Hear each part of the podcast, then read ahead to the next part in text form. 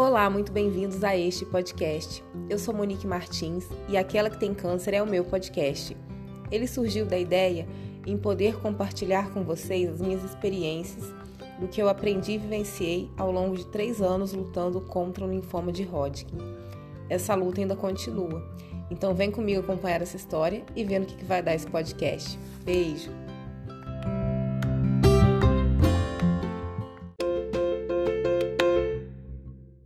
Como começar?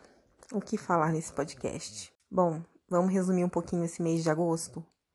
Que desde que eu me entendo por gente, é a primeira vez que o mês de agosto passar tão rapidamente. A gente já começa o mês de agosto no dia 4, que foi uma terça-feira, com uma nova sequência de quimioterapia. E ao que tudo indica, essa vai ser minha última terapia ambulatorial. Esse protocolo de químio, que a gente pode considerar um AICE modificado, né? Ela teve uma combinação de medicamentos diferente do que eu vinha tomando já há algum tempo.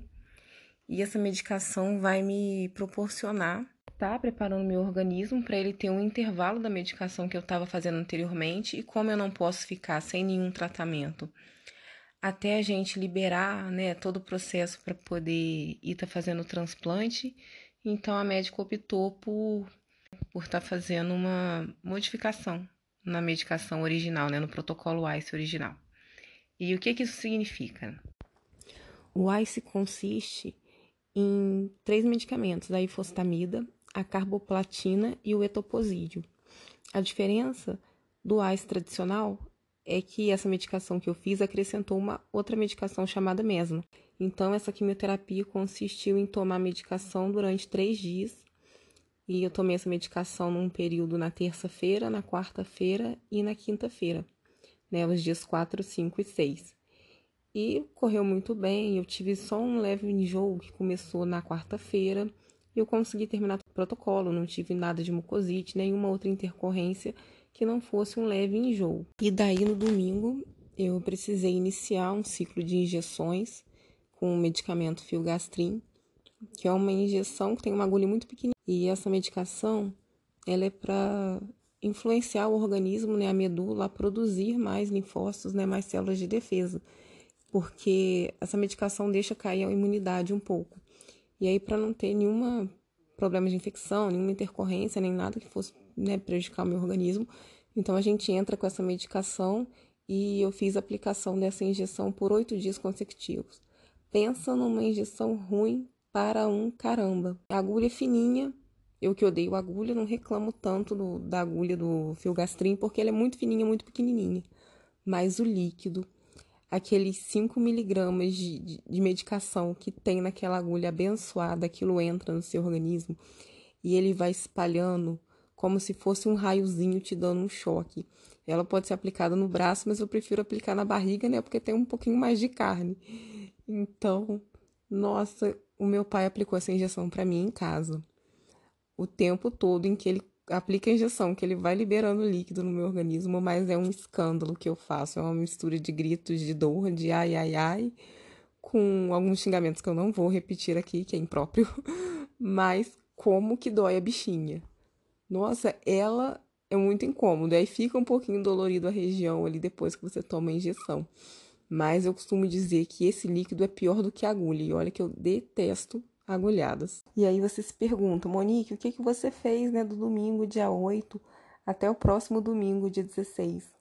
Não fiz nada. Fiquei em casa. Para não dizer que eu não fiz nada em absoluto, né, além de cuidar da casa e coisas básicas do dia a dia, eu precisei estar tá saindo na quinta-feira para poder estar tá repetindo um exame de sangue, né, para ver como que estavam as plaquetas e os leucócitos que estavam bem baixos, mas assim, graças a Deus não precisou ter transfusão de sangue, nem de plaquetas, nem nada. Então, né, foi mais um exame de controle que estava baixo, mas que não estava baixo, né, o suficiente para me internar ou para tomar alguma transfusão, graças a Deus.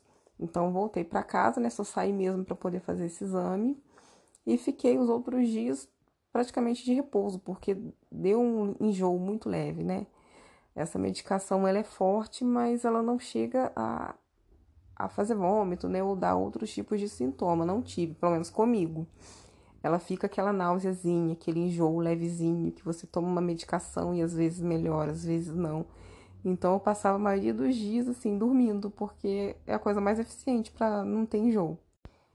E aí quando foi nessa semana, precisamente na segunda-feira, né, no dia 17, o médico do transplante me confirmou que já está com todo o pedido em andamento e está aguardando sua liberação do convênio para eu poder finalmente estar tá internando e fazendo meu transplante de medula que nossa, é, acho que é a última linha de tratamento para esse momento, né? E eu estou muito ansiosa para isso acontecer. nesse momento agora mesmo com a pandemia e tudo, né, eles voltaram a fazer os, os protocolos de transplante porque tinham sido cancelados. E acho que agora a gente consegue estar tá realizando esse transplante aí com sucesso e eu estou nessa expectativa. Então, essa semana agora está sendo uma correria para resolver as coisas que eu preciso aqui em Barra Mansa tá fazendo uns últimos exames, né? Tá correndo atrás de exame de Covid, que eu também preciso estar tá apresentando ele para estar tá internando, mesmo estando lá no hospital, vou ter que repetir, mas aí esses processos, né, e, e essa história aí de como que vai funcionar o transplante fica no próximo podcast. Por incrível que pareça, esse mês de agosto passou muito rápido. Em um piscar de olhos, eu não vi três semanas passando. Acho que por ter ficado, né, por conta do tratamento, uma semana, e na semana seguinte enjoada, né, passando um pouco mal. Nessa semana agora que eu tô conseguindo resolver algumas coisas e parece que ela tá passando muito rápido. E o pior é aquilo, quando tem alguma coisa que não depende de você resolver, depende de outra pessoa resolver, né? Como o caso do, das liberações do convênio. Nossa, como que isso demora? Porque quando depende da gente, você pega e faz, né? Você evita ficar procrastinando. Mas quando depende de uma outra pessoa, né, de um outro sistema muito burocrático, não tem o que fazer. A gente tem que esperar, tem que ter paciência. Né? E paciência é uma coisa que a gente está trabalhando para melhorar. Ah, mas eu já ia esquecendo da, de uma das coisas mais importantes que aconteceu esses dias. Na última sexta-feira, eu recebi um direct de uma amiga minha, Silvia. E era um aviãozinho, assim, encaminhando uma live de um tal de Geraldinho Missão Resgate. E aí eu fui lá, entrei no perfil dele porque a live já tinha terminado e fui dar uma stalkeada para ver, né, o que que ela tinha me mandado afinal. Eu penso, né, que é uma coisa muito interessante, um conteúdo que, um, que o seu amigo vai gostar, né? né? Geralmente eu mando para os meus amigos as coisas que eu curto, que eu gosto e que eu quero, assim, influenciar eles positivamente, né? Vamos dizer dessa forma. E aí eu dei uma stalkeada no perfil dele e encontrei o que se tratava a live. Bom, que pelo que eu entendi, ele é um cara que mora no Ceará. E há alguns meses, quando começou essa questão de isolamento, pandemia e tal, ele iniciou umas lives para fazer oração em grupo, né? Para estar tá compartilhando a palavra de Deus, trazendo conforto para algumas pessoas. E pelo que ele fala, ele começou com 200, 250 pessoas participando da live ouvintes. E hoje ele já tem que dividir essa live entre Instagram e o YouTube e ele está tendo mais de 50, entre 40 e 60 mil pessoas assistindo às lives. As lives dele acontecem no horário de meio-dia. E por muita coincidência, essa live que eu recebi no sábado, nossa, foi assim de, de um conteúdo muito abençoado, sabe? Foi uma coisa assim que, que, que tocou fundo no meu coração. E quando eu escutei as palavras que ele estava falando, né? E aí aquilo tocou muito no meu coração e, e, eu escutei a live toda assim, eu falei, gente, isso tudo que ele tá falando está me remetendo a uma pessoa que eu conheço, é uma pessoa que precisa muito ouvir isso tanto quanto eu. E aí o que, que eu fiz? Já encaminhei para um monte de gente. Desde então, nossa, tá sendo uma benção, um conforto muito grande. Eu tenho acompanhado essas lives, ele tá fazendo as lives no horário de meio-dia né, visando a quaresma de São Miguel Arcanjo. Eu não vou me aprofundar muito nesse assunto, porque eu sou batizada na igreja católica, mas não sou assim praticante, não frequento nenhum culto, missa, né, religião. Isso aí também é assunto para um outro momento. Mas eu tenho uma fé muito grande em Deus, Deus nunca deixou de me honrar. E eu me identifiquei com as palavras dele, então eu tenho acompanhado isso. E para mim, assim, tá sendo ótimo tá preenchendo os meus dias de uma forma assim muito gostosa. Então eu já deixo meu celular programado para quando dá meio-dia eu tá na frente da televisão, ligando o YouTube e tá participando da live dele. se você receber um, um aviãozinho meu com alguma live, não deixe de assistir. Assiste um pouco, vê do que se trata, porque eu acredito que se ele não estiver fazendo essa live, né, é, sendo usado como instrumento de Deus para falar com você, com certeza você vai conseguir encaminhar ela para uma outra pessoa que vai estar, tá, né, às vezes precisando ouvir a palavra, ouvindo aquele conforto, né? E a gente sabe que esse momento de, de isolamento e de quarentena está sendo muito difícil, mais para uns do que para outras pessoas. Eu costumo dizer que eu já vivo esse isolamento e essa quarentena há três anos, que é o período em que eu faço meu tratamento, e de tempos em tempos eu realmente preciso ficar um pouco mais isolada, usando máscara, tendo cuidado com visitas, né, com pessoas que estejam com algum tipo de, de doença tal.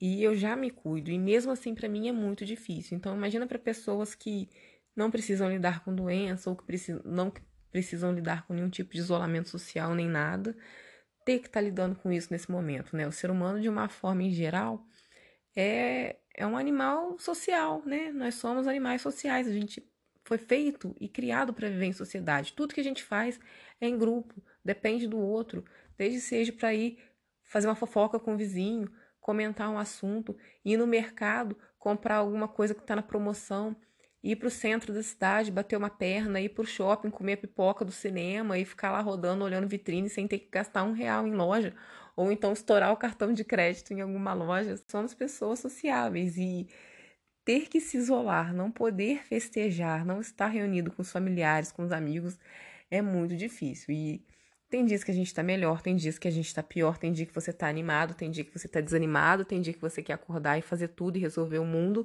e tem dia que você quer acordar, levantar só para tomar banho, comer e ficar na cama de molho. E é normal. É normal para todo mundo estar tá passando por esse momento de incerteza, de dúvida, de medo, de ansiedade, de agonia. E isso não pode realmente se tornar uma rotina em que você fique frustrado o tempo todo, né? Então, essas lives do, do Geraldinho tá sendo muito reconfortante para mim, tá me trazendo muita alegria e tá me aproximando de, de Deus de alguma forma, assim, que eu sempre tive intimidade com Deus, né? Nós sempre fomos muito próximos, né? Eu sempre tive Jesus no meu coração, sempre tive uma fé muito grande, nunca deixei de fazer minhas orações e Deus nunca deixou de me honrar. E eu tô tendo uma alegria diferente, e isso tá me completando, assim, me complementando, né? De uma forma muito positiva. E essas lives, né, chegaram num momento para mim que é bem complicado, né? Esse mês de agosto agora faz um ano que a minha mãe faleceu. É uma coisa que se eu for falar muito aqui também, daqui a pouco eu vou começar a chorar, vou ficar engasgada e não vai render mais conteúdo aqui esse podcast por hoje. E no dia 16 de agosto agora, é, foi no domingo. Fez um ano que ela faleceu. E é muito difícil, né, quando a gente lida com o luto, lida com a perda, porque quando a gente vai confortar uma pessoa da perda que ela teve, a gente sempre fala, né, que Deus esteja com você, né, que Deus possa confortar o seu coração, né? Eu sei que a saudade está muito grande, mas com o tempo, o tempo cura tudo, né? O tempo ameniza as feridas. Pode até ser que sim, eu acredito que para algumas coisas, o tempo é o melhor e único remédio. Mas, falando por mim, da saudade e da falta que eu sinto dela, esse tempo não ajudou em nada. Tem dias que eu sinto uma saudade louca, alguma coisa que me consome, que me dói, me rasga por dentro e que é horrível, não sei nem se dá para explicar. E tem dias que a gente tá um pouco mais contida, né? a gente está se sentindo um pouco mais confortável em relação a essa saudade, a essa ausência.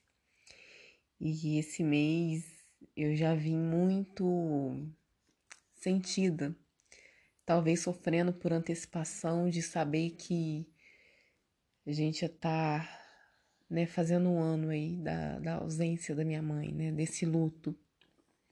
Um ano que ela não tá aqui. E só Deus mesmo para estar tá confortando nesse momento e, e essas palavras que eu tenho escutado e compartilhado aí nos últimos dias têm sido de, de grande ajuda e grande conforto. Né? Foi uma coisa que me, me impactou positivamente. Acho que agora já está na hora de encerrar esse podcast, né? Vamos deixar ele um pouquinho mais curtinho para poder também não misturar muito os assuntos. É, eu queria tá trazendo aqui, né, um pouco do que foi esses últimos essas últimas semanas para mim, como que desenrolou esse mês de agosto. Eu até pensei em trazer esse conteúdo fazendo podcast do dia a dia, né, de acordo com que eu fiz a medicação, intervalo, mais oito dias de injeção. Só que no final das contas ia ficar tudo muito repetitivo. Tanto que eu consegui resumir isso talvez em menos de 10 minutos. E é isso, esse foi o resumo das minhas últimas semanas. Não tenho muito que que tá falando a respeito do tratamento agora, porque de quimioterapia por hora foi isso. Agora tudo dando certo, né, encaminhando para o transplante. Eu faço a minha última quimioterapia da vida em nome de Jesus. Aí eu já faço internada para poder estar tá dando sequência aí com um transplante. E aí mais para frente eu venho trazendo novidades para vocês. Vamos ver agora se na semana que vem, né, do dia 24 ou na semana do dia 31 eu já interno lá em São Paulo para poder estar tá finalizando aí mais essa etapa.